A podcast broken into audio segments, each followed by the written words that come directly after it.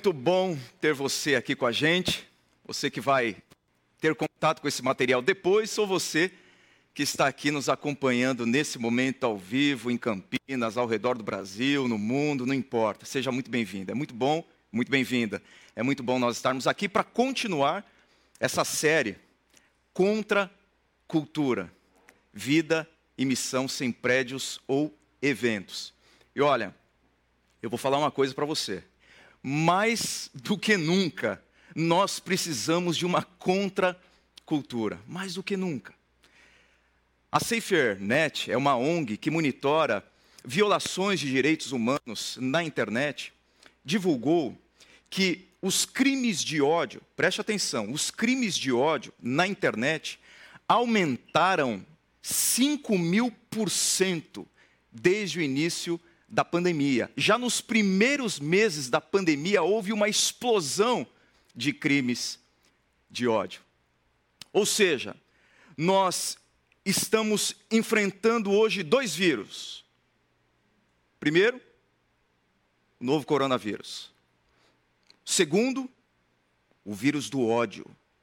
O vírus do ódio, a cultura do ódio. E eu acredito que essa cultura do ódio, esse vírus, ele tem muito a ver com os atuais debates acalorados político ideológicos.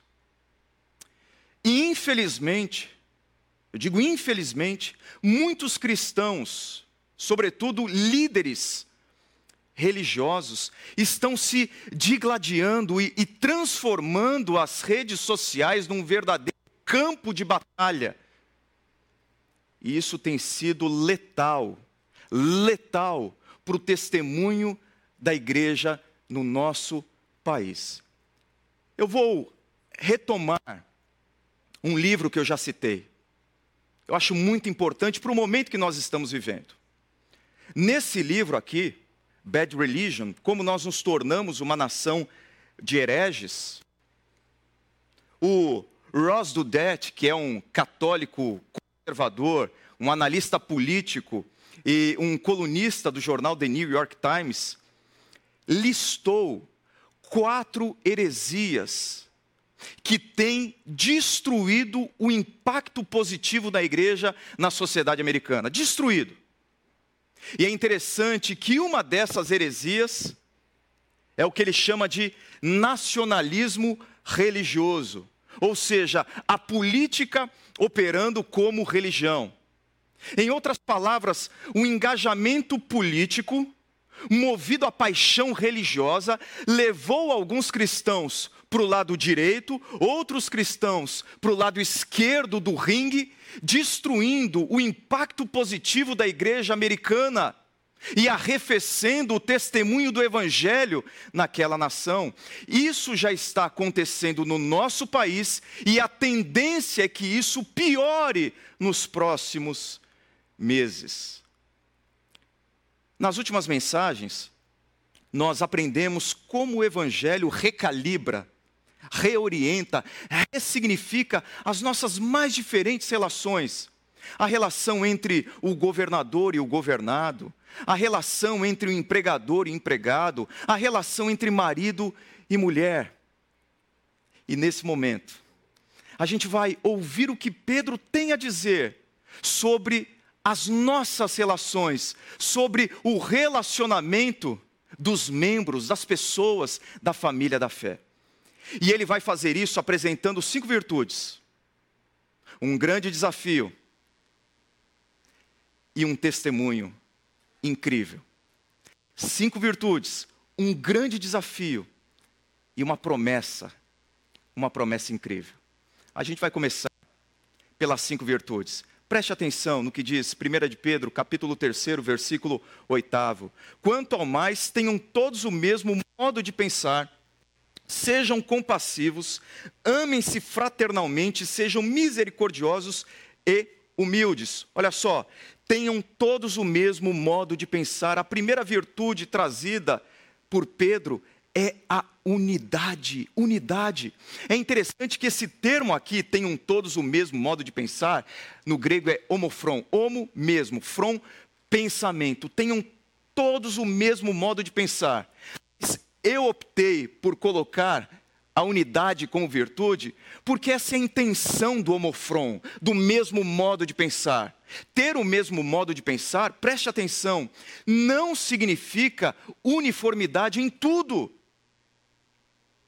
Homofron, ter o mesmo modo de pensar, significa unidade no essencial. Os cristãos podem divergir por várias razões, e até devem divergir, faz parte da nossa vida termos posicionamentos diferentes. No entanto, os cristãos precisam estar unidos ao redor de pontos, pontos centrais, pontos fundamentais, pontos basilares, sobretudo da fé. Nós precisamos estar de acordo e unidos de que a Bíblia é a palavra de Deus, de que Jesus Cristo morreu e ao terceiro dia ele ressuscitou, de que a igreja existe para glorificar a Deus, vivendo como povo de Deus em missão no mundo. Unidade é isso. Unidade não significa uniformidade em tudo, unidade significa unidade. Unidade naquilo que é mais básico, fundamental, basilar e essencial. Isso vai ajudar a gente a não romper com pessoas quando eu penso no básico, no essencial, nos pontos centrais e não no que é periférico, eu consigo construir relações mais saudáveis, mais duradouras. Os pontos centrais ao redor dos quais nós nos unimos devem ser mais fortes do que as questões periféricas que nos separam ou que nos dividem. Tem uma frase que define muito bem o homofron, ou ter o mesmo modo de pensar. Eu acho essa frase mais do que nunca essencial para a gente nesse momento que a gente está atravessando do nosso país. No essencial, unidade. No não essencial, liberdade. Em tudo, amor. Sempre quando eu ouço alguém dizendo assim para mim, pastor, eu quero, eu quero mudar de igreja. Geralmente eu faço algumas perguntas, tais como: o seu pastor tem sido fiel à palavra de Deus nas pregações dele? A sua igreja tem pregado o Evangelho, tem falado de Jesus?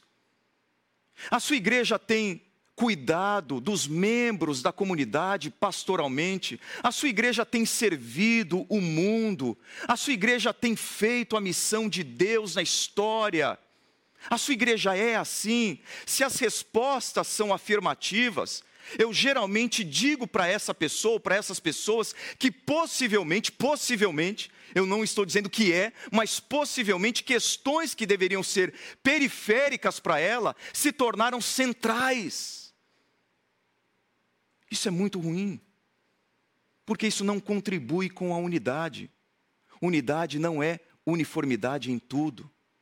Unidade é nós estarmos firmados ao redor de pontos centrais da nossa fé. Primeira virtude, unidade. A segunda virtude é a compaixão. Pedro diz: sejam compassivos, sejam compassivos. No original, simpatês.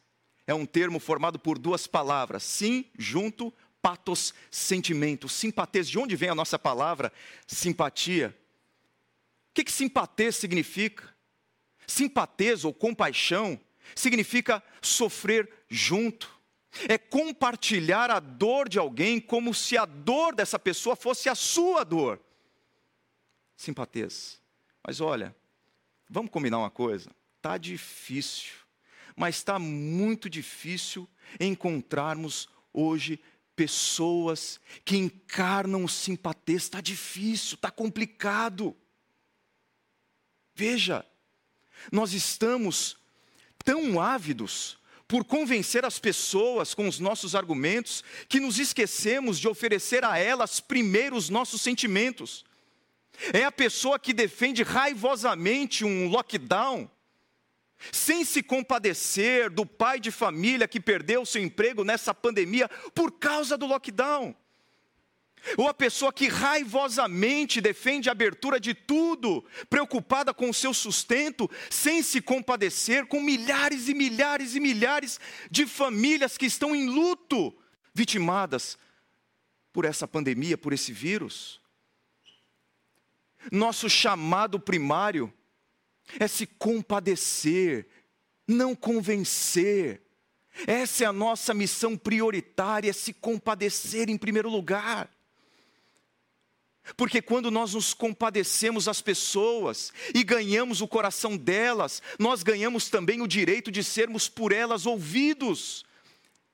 Isso me faz lembrar de uma imagem, na verdade, de um abraço que foi dado dentro de um hospital de campanha lá no interior do Amazonas.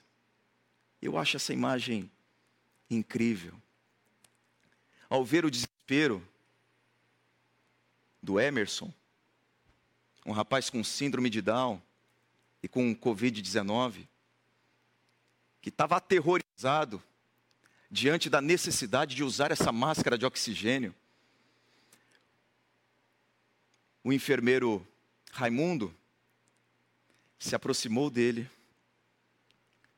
o abraçou, e depois disso ele pôde fazer o procedimento com o Emerson antes de convencer o Emerson a usar a máscara de oxigênio, o Raimundo se compadeceu do Emerson.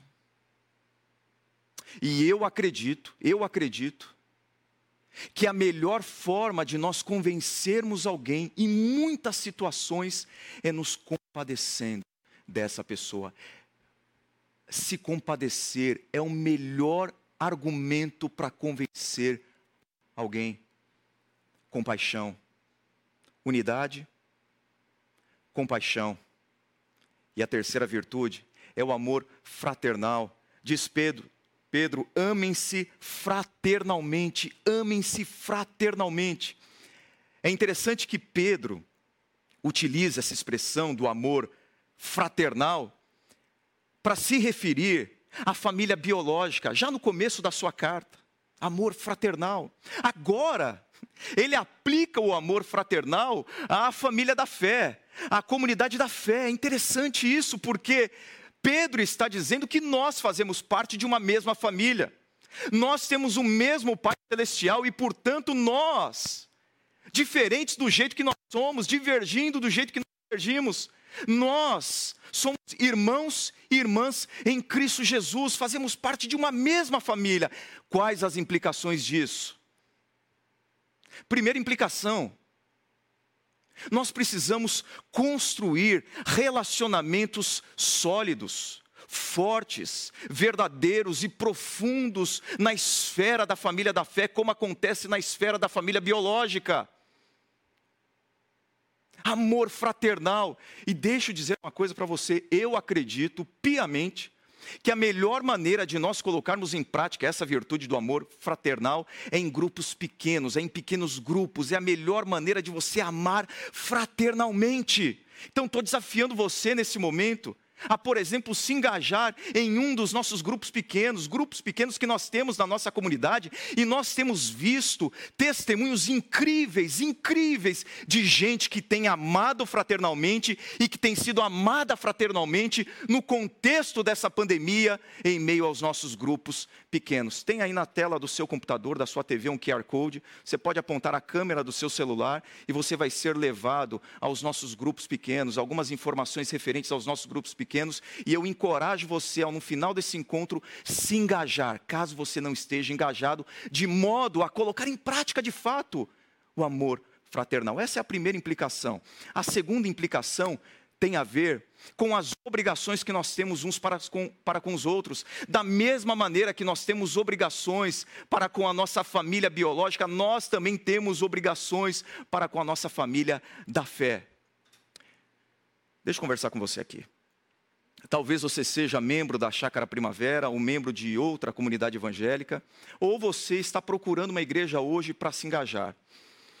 Se você está procurando uma igreja, eu já ouvi isso, por isso eu estou dizendo para vocês, uma igreja em que você, ou na qual você não precise é, dar satisfação da sua vida a ninguém, uma igreja na qual você possa entrar e sair, é, sem que ninguém note você, você quer simplesmente ali sentar, assistir ao culto, ir embora, sem ter conexão com ninguém, e se você achar essa igreja, a primeira coisa que você tem que fazer é questionar se essa igreja é de fato uma comunidade formada por discípulos e discípulas de Jesus.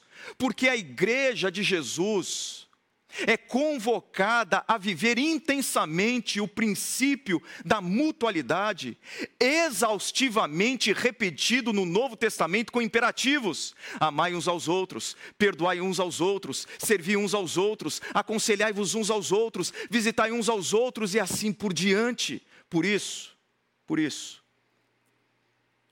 o ídolo do individualismo tipicamente ocidental que esmaga o bem coletivo, precisa ser urgentemente desafiado pela virtude do amor fraternal. Unidade, compaixão, amor fraternal.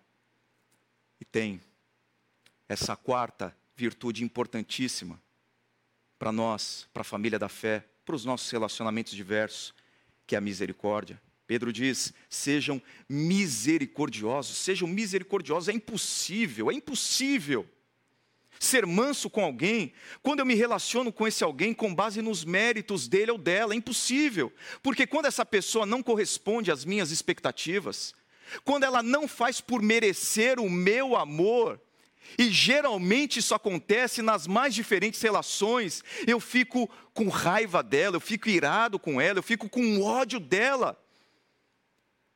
A única coisa, a única coisa que pode vencer o ódio, a raiva, o ressentimento nessas relações, quando nós não temos a contrapartida do outro, do cônjuge, do irmão, da irmã, do filho, da filha, do pai, seja de quem for, a única coisa que pode vencer a raiva, o ressentimento e o ódio é a misericórdia.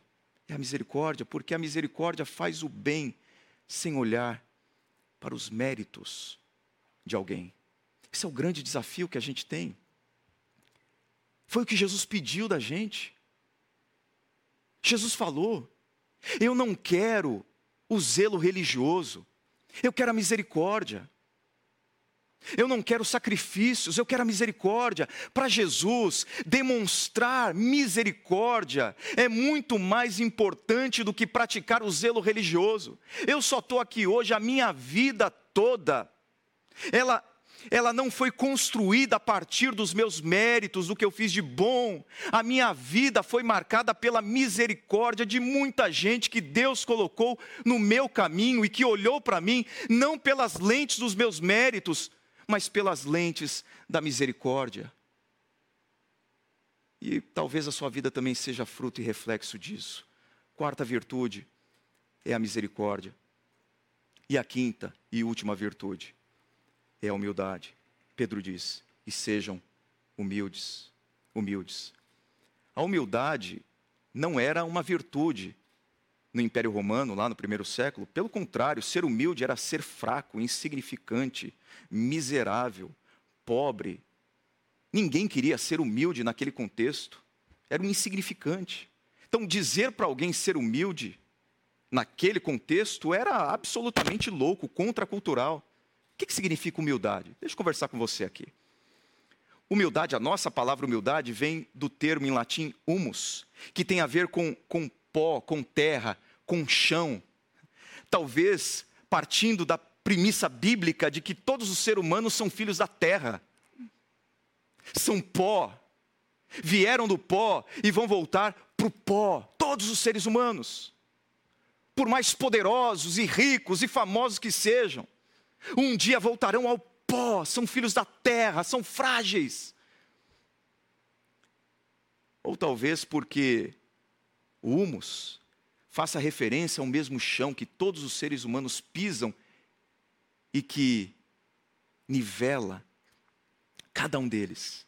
Ou seja, humilde, etimologicamente falando, é aquele que não olha para as pessoas de cima para baixo porque está pisando no mesmo chão, mas a humildade ensinada por Cristo, ela vai muito além. A humildade ensinada por Cristo ensina aquele que está no topo da pirâmide social a servir quem está na base dessa pirâmide. A humildade ensinada por Cristo ensina aquele que está no primeiro lugar do pódio a servir quem está no último lugar da fila. Ensina aquele que está em cima de um palco a servir aqueles e aquelas que estão no auditório. Isso é humildade. Veja, Pedro nunca negou a legitimidade de liderança na sociedade, na igreja, na família, nunca.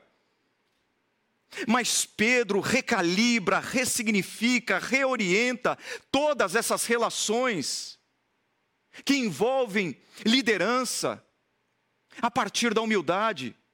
Ou seja, a humildade ensinada por Cristo faz com que o governador sirva o governado, atuando com justiça, com integridade, tratando da coisa pública como coisa pública e não como o quintal da casa dele ou como o quintal da casa dela. A humildade ensinada por Cristo faz com que o empregador sirva ao empregado, construindo um ambiente saudável de trabalho e dando um salário digno para ele. A humildade ensinada por Cristo faz com que o marido sirva a sua mulher, agindo como um líder, mas exercendo essa liderança sacrificialmente, sendo capaz, inclusive, de morrer pela sua esposa, como Cristo o fez pela sua igreja. O pastor Tim Keller diz que a essência da humildade resultante do Evangelho não é pensar em mim como se eu fosse mais, nem pensar em mim como se eu fosse menos, é pensar menos em mim, menos em mim. Meu convite para você é que você passe todas as suas palavras, todas as suas ações por esses cinco filtros ou essas cinco virtudes. Deixa eu recapitular com você: unidade, compaixão, amor fraternal, misericórdia e humildade. Passe cada palavra, cada ação sua por esses cinco filtros, nas relações que você tem construído dentro da sua casa, fora da sua casa, mas, sobretudo, no contexto, no âmbito da família da fé. Isso vai promover a unidade. Isso tem a ver com compaixão. É uma atitude compassiva. Eu estou amando fraternalmente, fazendo isso, falando isso. Eu estou exercendo misericórdia. Eu estou sendo misericordioso com o meu pastor, com o meu líder de pequeno grupo com aquela pessoa que integra o meu pequeno grupo, eu estou sendo misericordioso com a minha igreja, com o meu conselho, com os diáconos da minha comunidade, eu estou sendo misericordioso com as pessoas. E por fim, eu estou sendo humilde, eu estou usando as minhas prerrogativas para isso, porque foi o que Jesus fez. Jesus nunca negou ser o Senhor dos seus discípulos, mas Jesus nunca usou as suas prerrogativas divinas para ser servido, pelo contrário, ele usou sempre as suas prerrogativas divinas para servir os seus discípulos. É difícil? É muito difícil. Esse é o grande desafio, porque às vezes, às vezes, você oferece essas cinco virtudes e você não tem a contrapartida, o que você recebe é o mal. E muitas vezes viver um estilo de vida contracultural vai promover o ódio das pessoas, a raiva das pessoas, a indignação das pessoas. Porque é contracultural, é diferente, você está remando contra a maré. Você está indo na contramão dessa cultura do ódio vigente na nossa sociedade hoje. Enquanto você pode ter a admiração de muitas pessoas, você pode ter a carranca, o ódio, o mau humor de tantas outras. E o que Pedro diz para a gente fazer? Não retribuam mal com mal, nem insulto com insulto, ao contrário, bendigam. Por que ele diz isso? Porque é natural pagar o mal com mal. Ou não é? Você ensina a criança a retribuir com o mal quando o amiguinho bate nela? Alguns pais talvez. Mas geralmente não. Mas ela retribui, porque é natural, faz parte da gente, natureza caída. Em desconexão com Deus de amor, o Deus Criador, então nós retaliamos, nós nos vingamos, nós retribuímos. No Antigo Testamento, a lei garantia que ofensor e ofendido tivessem danos equivalentes, olho por olho, dente por dente. Mas no Novo Testamento, Jesus ensinou o ofendido a dar uma resposta que o seu ofensor não merece. E é o que Pedro está dizendo aqui, Pedro está reforçando. Os discípulos de Jesus não são aqueles apenas que não retribuem mal com mal. Os discípulos de Jesus são aqueles que retribuem o mal com o bem. É um desafio grande, eu confesso. É mais fácil falar do que fazer. E eu acho que Pedro entendia isso, porque Pedro era um camarada também explosivo, temperamento forte, às vezes agressivo, truculento. Eu acho que para incentivar a gente na direção de viver essas cinco virtudes, encarar esse grande desafio, ele diz assim, com uma promessa incrível que eu citei para vocês: cinco virtudes, um grande desafio, uma promessa incrível. Pois para isso vocês foram chamados, para receberem bênção por herança, pois quem quiser amar a vida e ver dias felizes, guarde a sua língua do mal e seus lábios da falsidade, afaste-se do mal e faça o bem, busque a paz com perseverança.